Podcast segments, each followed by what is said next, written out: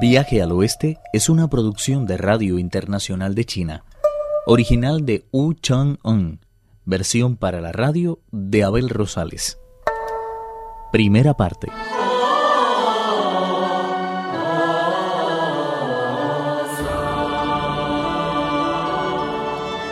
La Bodhisattva reveló su identidad frente a los monjes y el emperador Taichun, quien hizo llamar al más reputado de los pintores de su reino y le ordenó que hiciera toda prisa un boceto de la auténtica figura de la Bodhisattva. El elegido tomó su incomparable pincel y dejó plasmada para la posteridad la figura de la Bodhisattva.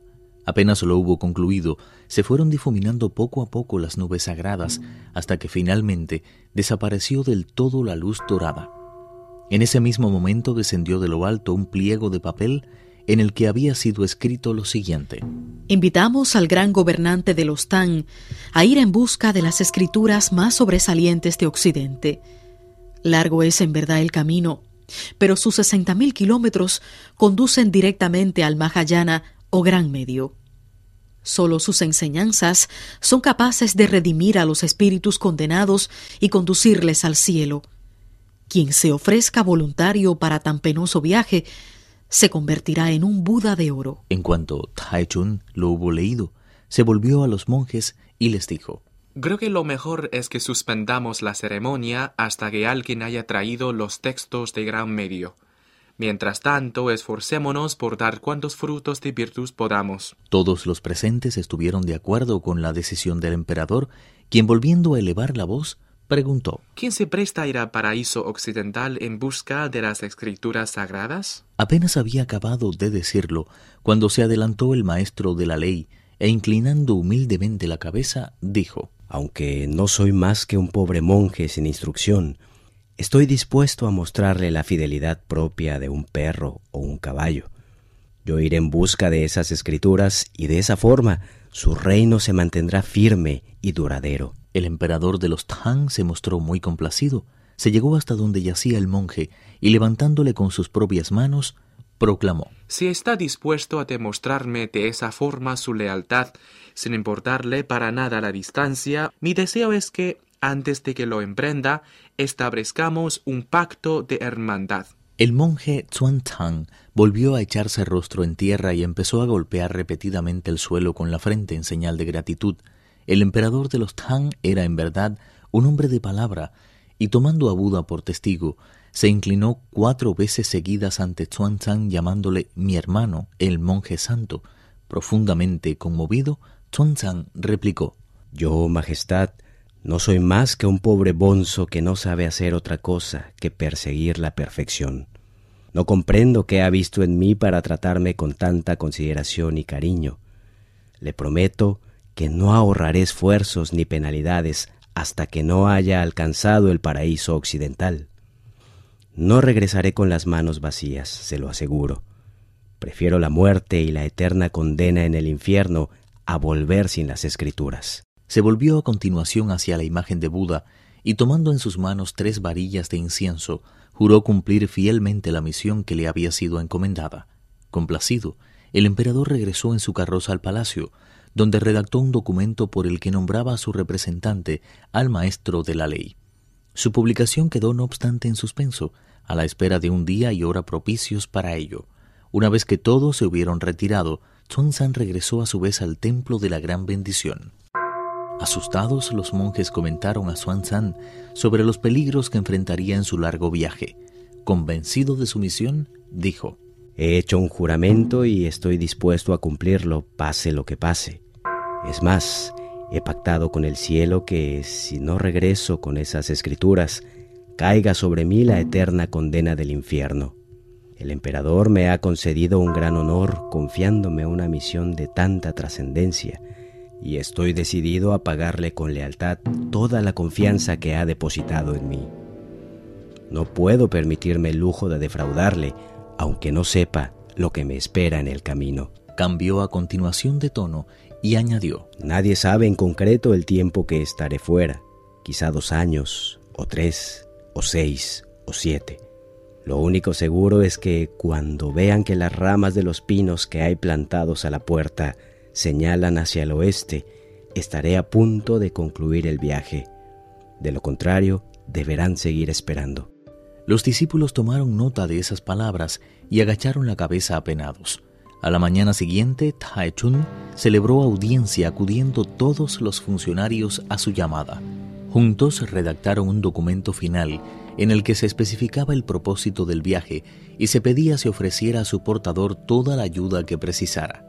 Apenas habían acabado de estampar los sellos, el emperador hizo entrar enseguida al monje y le dijo entusiasmado, Querido hermano, según los astros, hoy es un día propicio para el viaje.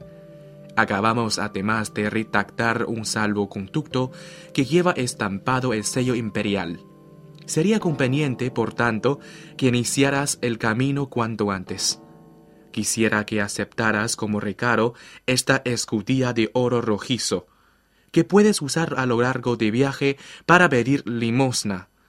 Te acompañarán dos personas y tendrás un caballo a tu entera disposición. Complacido, Chuang Chang aceptó los regalos con grandes muestras de agradecimiento y se puso inmediatamente en camino. El emperador montó en la carroza y salió a despedirle a las puertas de la ciudad, acompañado de gran número de funcionarios. Allí el emperador le otorgó otro nombre, Tripitaka.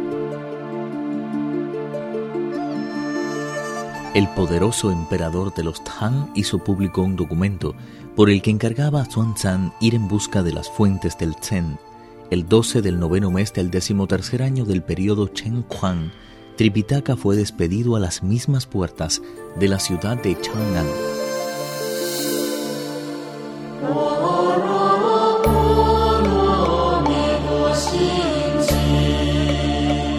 Durante dos días los caballos galoparon sin cesar y no tardaron en llegar al monasterio de la Puerta de la Ley, donde salieron a recibirles el guardián y los 500 monjes que en él residían. Después de ofrecerle un vaso de té, se sentaron a la mesa y tomaron una cena vegetariana. Apenas la hubieron concluido, comenzó a caer la noche. Las sombras fueron tachonando poco a poco el cielo de estrellas, mientras hacía su aparición la luna, brillante como las aspiraciones de un hombre puro.